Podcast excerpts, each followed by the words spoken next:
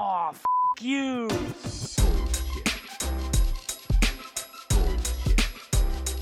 Bullshit, bullshit.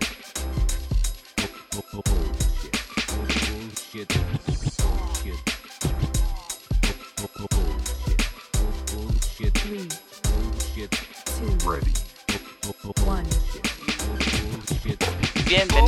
A UXPS, bienvenida al podcast. Eh, hoy tenemos a una invitada súper especial.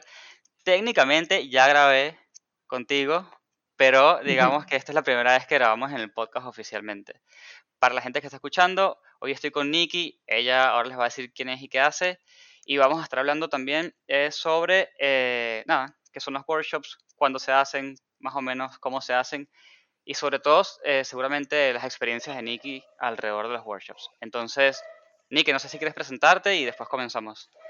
Bueno, em, muchas, muchas gracias por el espacio y el tiempo de estar, estar aquí. Estoy muy contenta de poder de nuevo compartir una instancia donde puede llegar a servir y charlar un poco y conocer y conocernos más y, y contar a partir de mi experiencia eh, todas estas metodologías y, y la experiencia que estoy teniendo como diseñadora en los últimos seis años.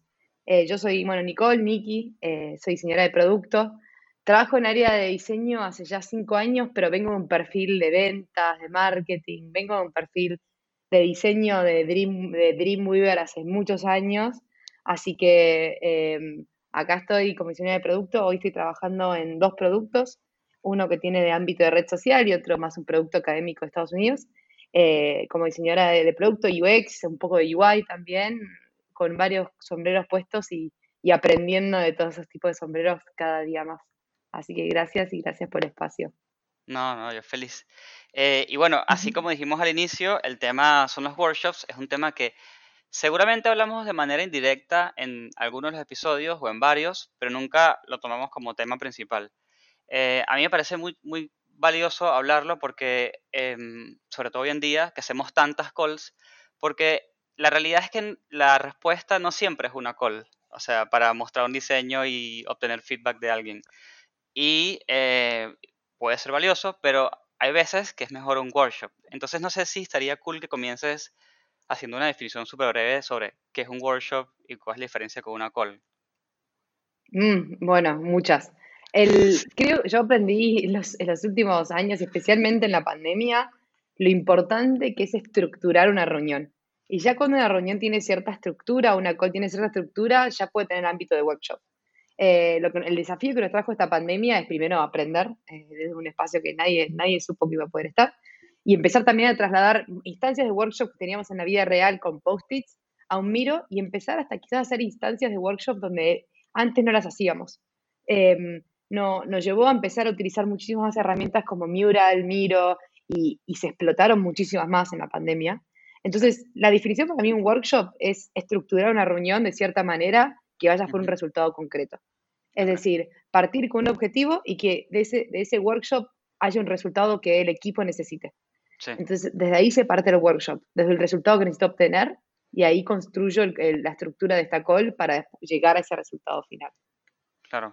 Y eh, yo te hago preguntas así como si yo fuese la persona ¿Sí? que está escuchando, pero los workshops vienen de alguna metodología en particular, este, hay workshops que vienen de otras ramas, calculo yo que no sean el diseño, no, sé más o menos qué input les puedes dar a la gente sobre ese, sobre ese punto en particular. Bueno, workshop, que en español es taller, eh, digamos, cuando uno escucha la palabra ir a un taller de algo, son instancias cortas y chicas, con mucha intensidad y contenido, eh, que se trabajan en distintas temáticas. El, digamos, todo lo que tiene que ver con los workshops es algo que está muy agarrado en lo que son eh, metodologías, llevado al diseño, lo que son en design thinking, design sprints, digamos, utilizan un montón de metodologías, Agile y Scrum, tiene mucho workshop, ¿Por qué? Porque es en momentos eh, poco tiempo, resultados rápidos y concretos en, en una instancia colabora 100% colaborativa. Entonces, y uno después se pone a pensar en los talleres cuando uno va a participar, que generalmente son de fin de semana o de un par de horas, tienen el mismo, el mismo sentido como objetivo concreto, poco tiempo y ir a aprender acerca de algo. Claro. Y yo no sé si, si en tu experiencia, porque entiendo que ya has hecho bastantes workshops, eh, ¿qué le dirías a la persona que está pensando en, ¿será que esto que voy a hacer lo resuelvo en una call o será que esto amerita un workshop? Tipo, ¿cuál es esa distinción? Hmm. ¿En qué, en qué momento dices, no, esto, esto es un tema de workshop? A ver, eh, creo que cuando a mí me gusta, generalmente los workshops los frameo cuando hay un problema que hay que resolver. Cuando hay problemas que todavía que no saben la forma de solucionarlo porque no está claro, porque todavía no hay decisión tomada, es organizar un workshop para ir a ir por esa decisión. Ir por una solución que quizás no esté, no esté, no esté todavía pensada y, y haya un problema. Distintivo una call, por ejemplo, una call es cuando quizás hay que demostrar algo que ya sucedió, tipo diciendo, bueno, tengo que revisar algo, revisar un reporte, cuando ya está masticada la solución y, y ya se sabe que es un- las calls para mí no tienen que ser más de 45 minutos de largo, ujú, ujú. 30 son las mejores eficientes, para ir con algo concreto, mostrar. Entonces, eso sería una reunión nata de... Y después ya, yendo a un workshop es porque hay un problema, no sabemos cómo atacarlo, bueno, estructuremos una reunión para que vayamos a este resultado que es saber cómo atacar este problema, esta, esta tarea, estas, este tipo de, eh, no sé, Claro, solución. claro. ¿Y, y cuál sería más o menos el proceso que llevas para entender a quiénes invitas a, esa, a, ese, f- a ese Mm. famoso workshop, ¿no? Porque es más o menos el mismo problema que tienes cuando haces un design sprint, que dices, bueno, ¿a quién invito, no? Porque si invito a los jugadores incorrectos, esto, esto no va para ningún lado y tiene que estar la gente correcta. Bueno, el rol de moderador, y siempre nos, nos hablan en, en lo que es eh, public speaking o oratoria, es entender la audiencia primero. Y Ujú, obviamente eh, elegir a quién invitar depende mucho de la estadía en la que uno está. Yo, me voy a, yo voy a poner los ejemplos como diseñadora de producto. Eh, en, en su momento, en- antes de la pandemia, me ofrecieron design sprint a Sao Paulo eh, con, eh, con, con un equipo de cuatro personas, nos fuimos a un design sprint, y los workshops en donde teníamos que plante- abrir la- todo el brainstorming de ideas, la idea es que colaboren todos los stakeholders involucrados, que involucraba a los founders, involucraba a la persona más de operaciones, eh, digamos, y mismo parte e- era dentro de una cocina, las, las cocinas oscuras o las dark kitchens, mismo gente que trabajaba dentro de la cocina, los involucramos a todos porque en ese momento teníamos que saber, a partir del- de, todo el mapeo de camino que hicimos de la experiencia de, de- de ventas y de cocina, teníamos que entender que la solución tiene que ser una construcción entre todos. Entonces, tener el input desde alguien que esté en la cocina, como el stakeholder de un founder, como alguien técnico de diseño, nos permitía eh, empezar a ver todas las, las- expectativas que tenían las personas. Ahora, después, si tenemos que ir a algo mucho más técnico, mucho más chico, que solucionar una feature dentro de un producto, una funcionalidad, quizás nos conviene tener un product owner que, tiene mucho know-how del negocio, eh, alguien de desarrollo o ujú, técnico que nos puede empezar a ayudar a pensar, plantear la vida desde el punto de vista más técnico, alguien de diseño de front o de front también, que pueda ver visualmente la mejor forma, y, y por qué no, algún usuario también, ¿no? Entonces, el- los workshops, digamos, hay un montón de formas de hacerlo. Sí, realmente recomiendo que al ser eh, remotos, digamos, no extenderlo más de seis, ocho personas, porque se puede volver bastante, digamos, los workshops suelen ser largos y estar cuatro horas en una call no es normal. claro. En, en- yo trato de siempre que las- los workshops no sean más de dos horas para que, digamos, porque estamos dos horas con los auriculares Con los puestos, auris es es un montón de horrible. tiempo ya. Y si fuese Claro. presencial, si te extiendes un poco más. Y si es presencial, trato de que sea un día entero de ocho horas, pero las voy partiendo, digamos, con distintas dinámicas, ¿no? O sea, ahora después, si quieren, podemos charlar un poco de cómo se estructura un workshop, que es lo divertido, y Sí, qué momentos hay para cada uno de esos, de esos, de esos workshops y esos tiempos, ¿no? Entonces, presencial es otra cosa, porque armás, creas el ambiente y el espacio. claro. Eh, distinto es remoto, que lo tenés que crear de manera virtual, pero tenés que entender que no tenés ocho horas en una call, no, pero quizás la puedes partir en dos días, o en una a la mañana y una a la tarde, eh, y ir jugando un poquito con ese tiempo, con el tiempo temporal. Sí, yo creo que estaría cool que le digamos a, la gente más o menos cómo se estructura y qué actividades sueles hacer. Obviamente, como eh, sepan los que están escuchando, como todas las cosas que uno dice acá, tómenlo con pinzas, entiendan en su contexto, ver qué editan, qué quitan, qué agregan, qué ponen. Em, yo creo que esta- estaría bueno enfocarnos sobre todo en la parte de en la remota, ¿no? Porque mucha gente, no solamente por la pandemia, sino que ya mucha gente se pasó al formato de trabajador remoto o freelancer y por ahí antes hacía workshops físicos y ahora está como, "Mm, ¿y ahora cómo traslado esto a, a este contexto digital? Súper. Eh, bueno, primero y partir y contarles que los que no utilizan Miro, eh, no trabajo en Miro, pero siento que Miro es una herramienta espectacular, tiene un montón de templates que uno puede utilizar eh, y reciclar, así que realmente recomiendo que a partir de lo que necesiten, vayan primero a Miro a ver si ya está el template armado antes de perder tiempo de armarlo, así que es Sí. algo súper positivo. De hecho, Y ahí, partiendo de perdón, cómo... neces- ahí, ahí tengo un ¿Sí? tip, eh, porque yo uso en el, en el laburo, uso Mural, pero en mi día a día Sí. uso FigJam. Pero lo que hago mucho es que me voy al, al, al Miroverse, que es el universo de Miro, veo los templates, por ahí le tomo un screenshot y me lo llevo a FigJam. Que medio que derrota, derrota el propósito de todos los productos, o sea, hice cualquiera. Pero bueno, es como un truco que les doy. Sí, bueno, eh, yo sigo usando Miro porque tiene tipo, tiene esa versión muy, muy, muy buena de esos templates que ya tenemos. Bueno, y yendo de nuevo al, al, al- a cómo planificar un workshop, obviamente la parte previa, que es pensar, bueno, ¿qué tengo que resolver? Digamos, hay distintos, todos, creo que todos saben que hay distintas instancias de un producto digital pensando en diseño. Digamos que, por ejemplo, están en estadías iniciales donde todavía no saben ni quiénes son los usuarios. Entonces hay que ir a mapear las proto, hay que hacer protopersonas en un workshop. O Ujú, por ejemplo, ya se saben quiénes son los usuarios y ya tenemos que hacer un mapa de afinidad.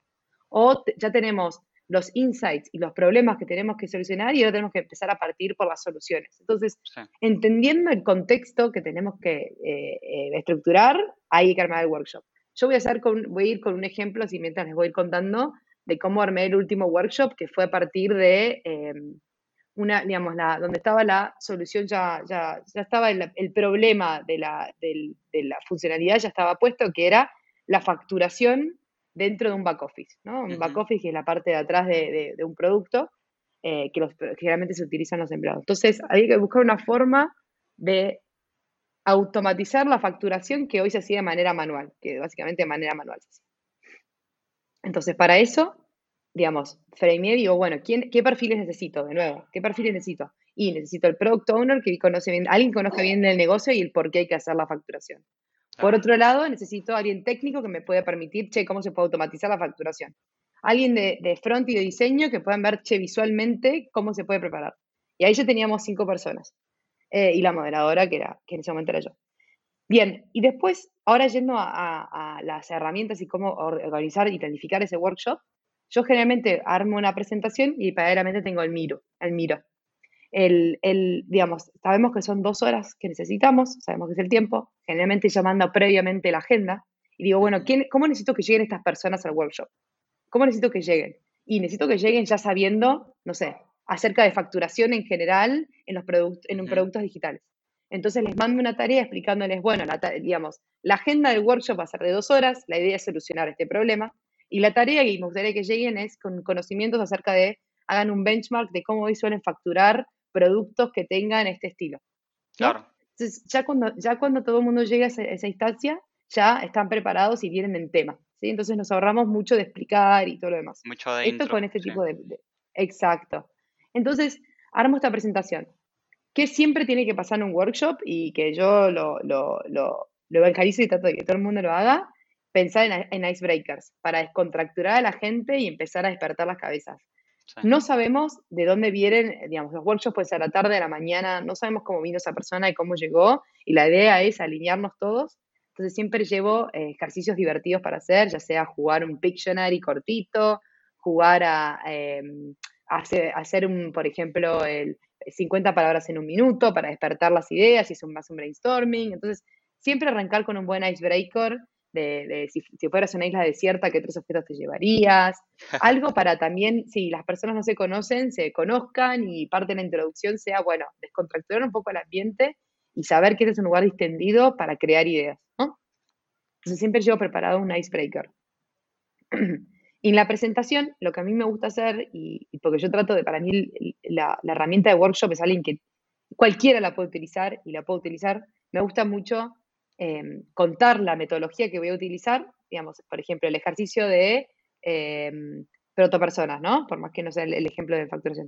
El ejercicio de Sí. protopersonas, explico la teoría diciendo, bueno, hacemos protopersonas para esto y esto, esto, se estructura de esta manera y se utilizan para estos contextos. Y después cuando cuento esa teoría, listo, bueno, nos vamos al miro y vamos a hacer una protopersona. Entonces, cuando yo, esta presentación, lo que suelo hacer, por ejemplo, la de facturación, iba a tener una parte de ideación, o sea, de, de divergencia, y después la segunda parte iba a ser de convergencia. Entonces, la primera parte de, de ideación íbamos a hacer un how might we, los, los cómo podríamos, ¿no? Entonces, Sí, explico qué son los cómo podríamos, por qué se utilizan de esa manera, por qué, es parte de la teoría, y después, bueno, nos vamos para el miro y abrimos la edición. Entonces, siempre juego con la presentación y con el, eh, con el miro. Y después yendo, eh, entonces esta- esto voy, lo voy armando yo previamente al workshop. Una vez que llegamos a la instancia del workshop, que es el día convocado, que arrancamos con el icebreaker, ¿qué conviene acá? Acá les recomiendo realmente a todos, si tienen la posibilidad de hacerlo con un doble monitor, mejor, claro. porque pueden estar compartiendo pantalla y ir yendo al miro. Eh, algo, algo también un tip eh, que me olvidé mencionarlo previamente es enviar por mail la herramienta que se va a utilizar para que también todos lleguen con un usuario creado, porque me ha pasado que estaban todos tipo, uy, no tengo cuenta, me la tengo que crear Y es y, media y hora perdés un montón de tiempo. Exacto. Acá en los workshops el tiempo corre rápido. Los tiempos tienen que estar súper bien estipulados, porque de repente, si no, puedes estar seis horas en Sí, workshop si, si no hay nadie tomando el tiempo. Entonces, cuanto más preparados llega la audiencia, mejor para el moderador que tiene que llevar a cabo ese resultado que quiere. claro. Entonces, bueno, una vez que estamos todos, están, están todos en el workshop, llegamos con la tarea de la facturación, llegamos con la tarea de hacerme el usuario en Miro, arrancamos con el icebreaker y arranca las dinámicas. Generalmente, bueno, como les contaba, arranco quizás con una divergencia. Bueno, momento de ideación.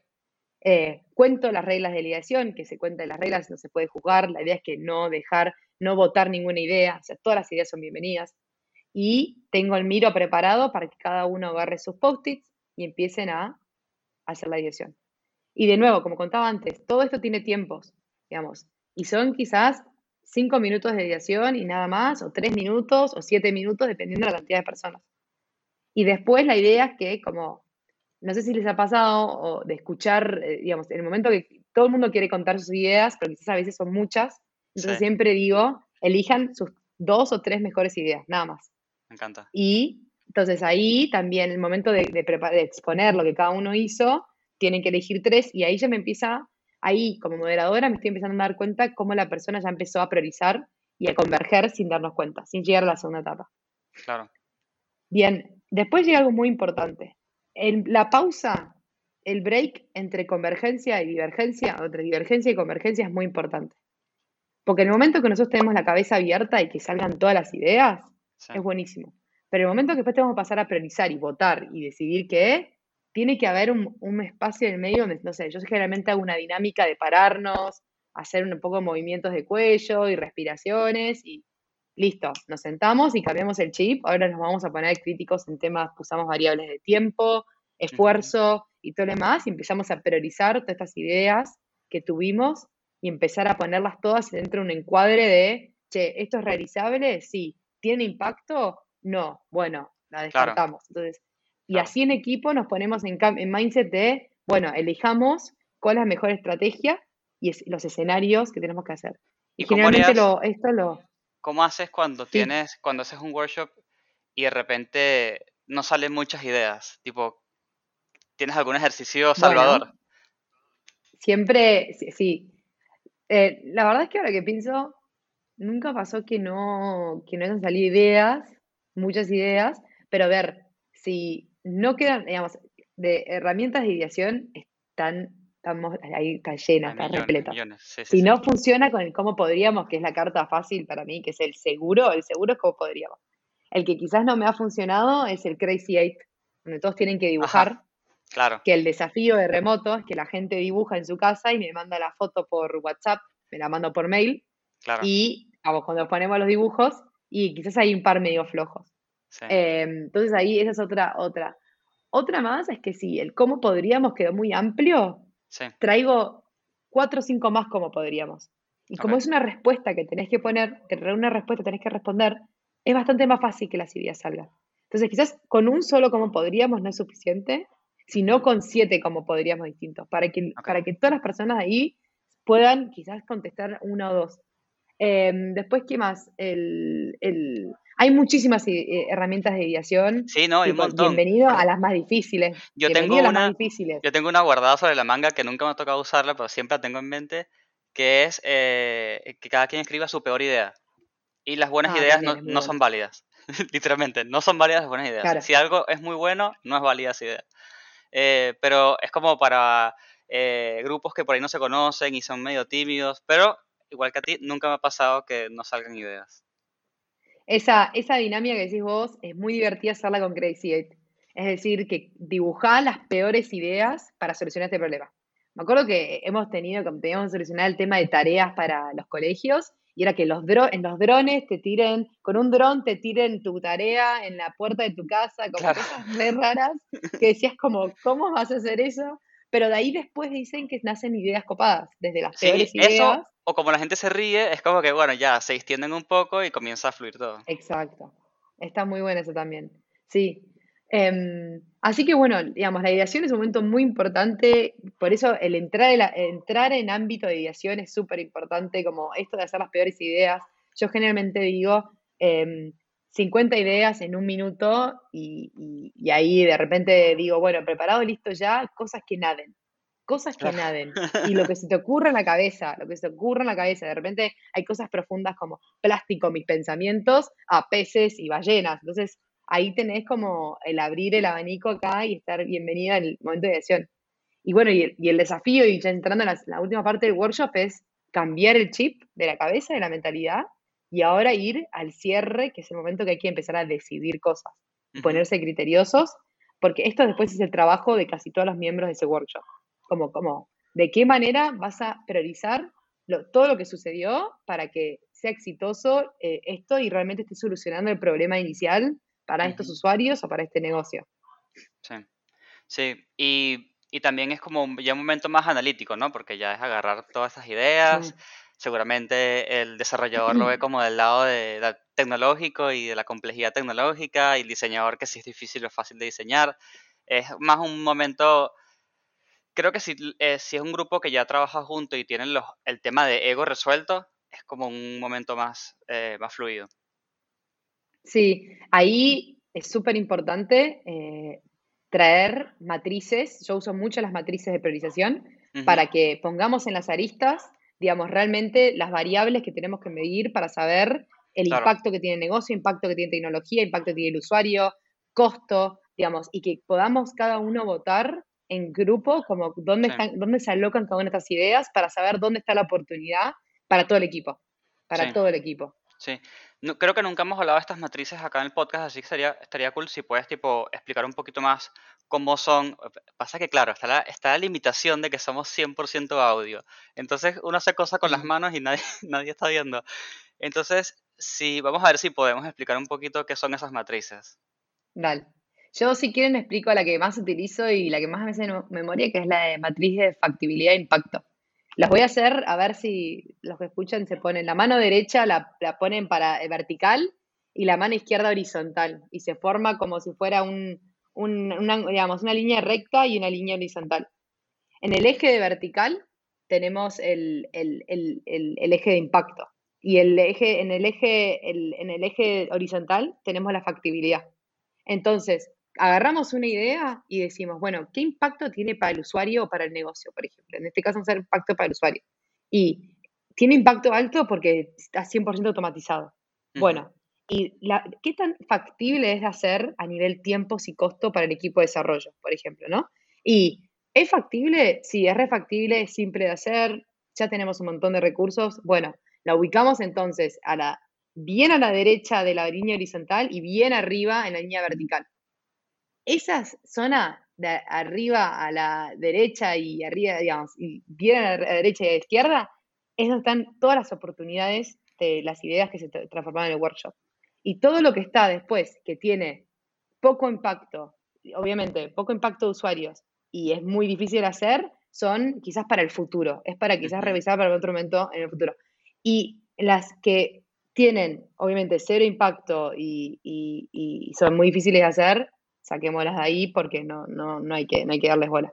Entonces, a medida que vamos acomodando estas ideas en esta matriz, y si googlean matriz de factibilidad e impacto, lo van a poder encontrar, sí, em, es una forma colaborativamente de que todos estén consensuando como equipo qué tan, son, qué tan asibles eh, son de llevar a cabo estas ideas, ¿no? Y no matar ninguna idea, solo categorizarla y entender cuáles son los quick wins o las, las- los que se, puede- lo, se puede, lo que se puede llegar a solucionar rápido que tiene impacto y cuáles no, que quizás son muy difíciles de hacer, pero que realmente quizás tendrían impacto.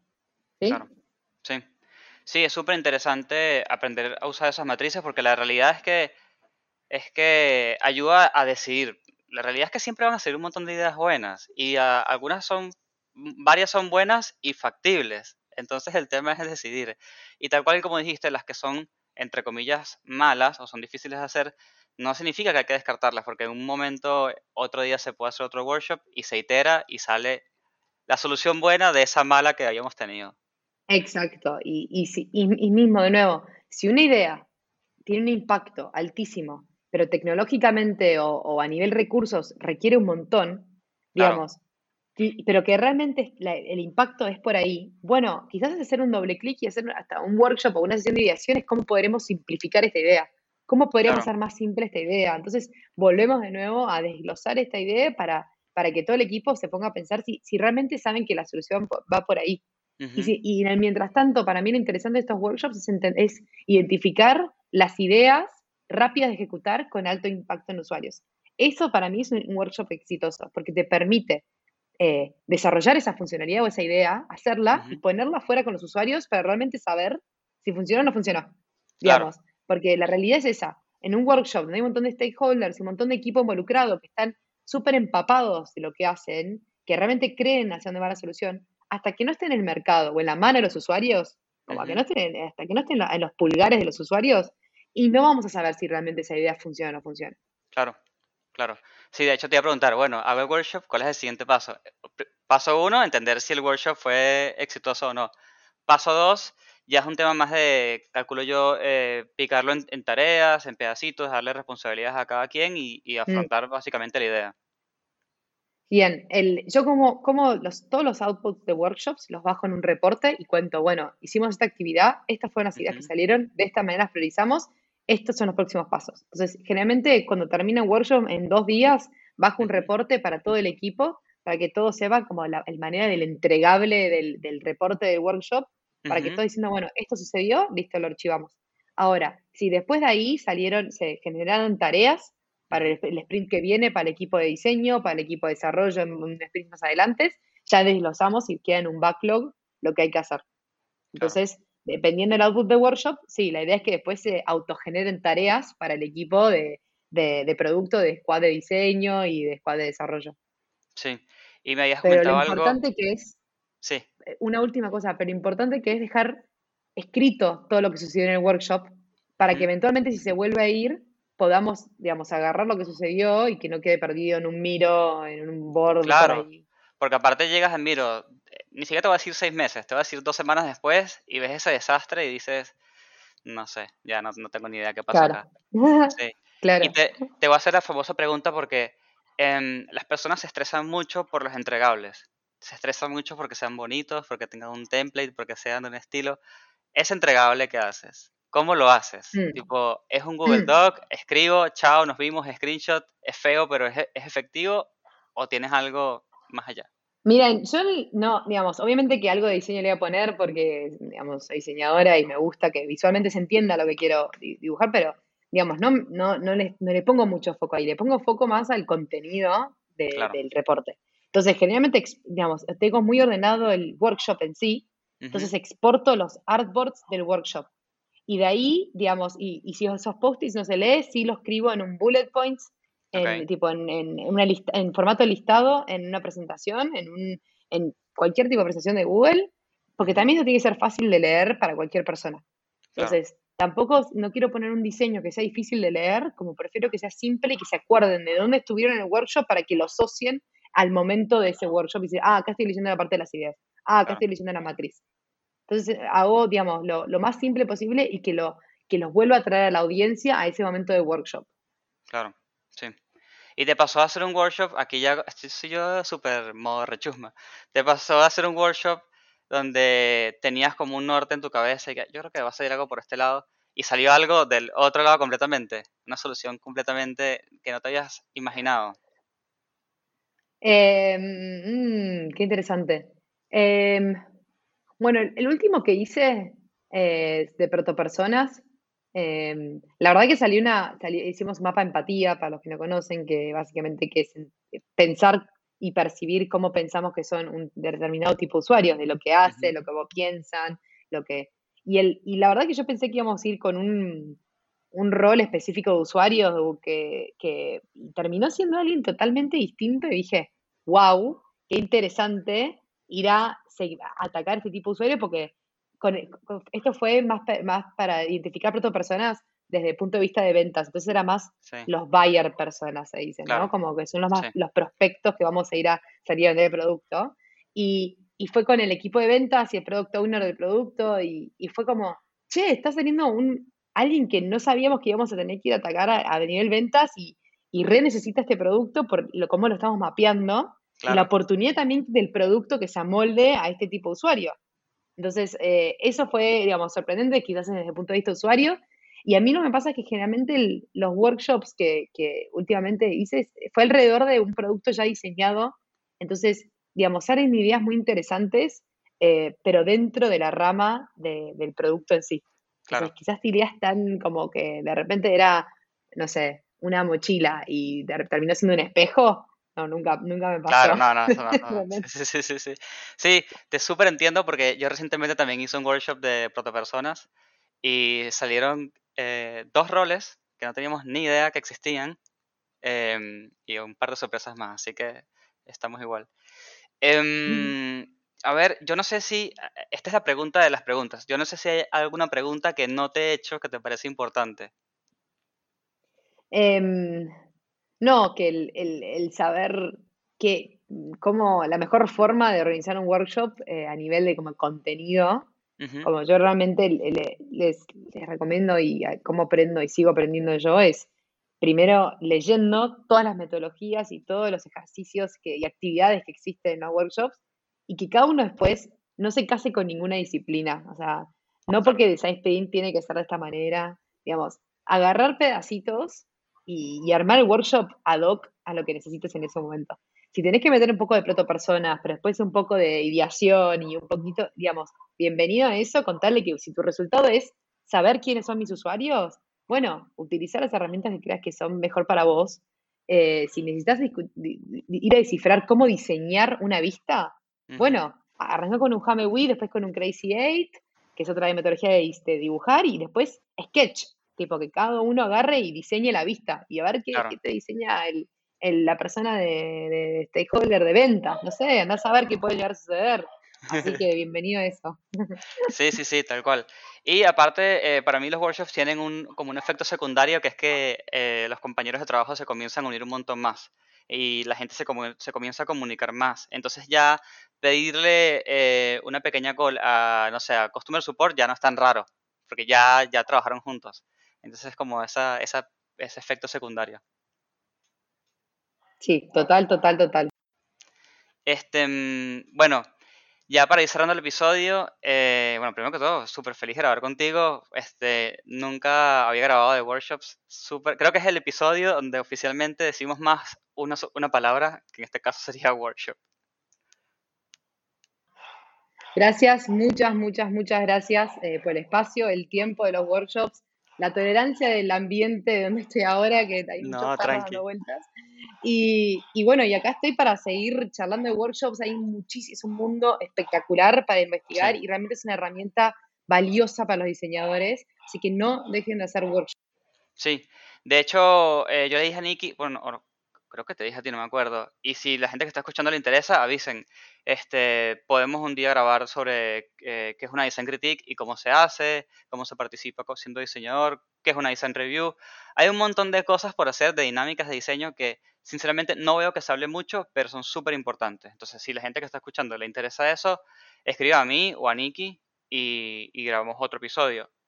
Y aprovecho esa línea justamente para preguntarte dónde la gente te puede escribir y dónde te pueden hacer consultas. Bueno, me pueden escribir en LinkedIn, ahí tienen mi nombre y apellido en el nombre del podcast y desde ahí me pueden contactar en cualquier momento. Y, realmente eh, impulso, como dije antes, la utilización de los workshops para mejorar nuestra calidad de diseño y hasta hacer partícipes a todas las, digamos, todos los stakeholders que son parte de nuestro producto. Así que pueden escribir por LinkedIn y acá con gusto de escucharlo. Buenísimo. Ahí Nikki está lidiando con los perros mientras graba, es una genia. Sé, si quieres, quieres dar una pausa mientras cerramos y... ¿Sí? Dale, dale.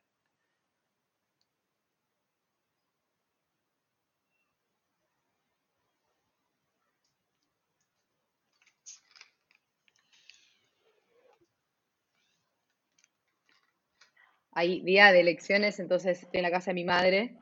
Están todos los perros, pero ya está, ya está acá. la- ya estamos, ya estamos. tranqui. está. Este... Uy, no me acuerdo en qué quedé. Pero bueno, así tipo, por si acaso yo edito y hago esto. Este, gra- gracias por grabar conmigo, Nikki. Em, vamos a ver si la gente escribe y nos pide otro episodio de algún tipo de workshop en especial. Y yo creo que si hacemos algo un poco más elaborado, vemos cómo meter video. No sé, no sé cómo hacer, pero lo haremos. Y mm, a todos los que llegaron hasta el final, como siempre, gracias por escucharme y nos vemos en la próxima. Gracias, muchas gracias por todo. Y nos vemos.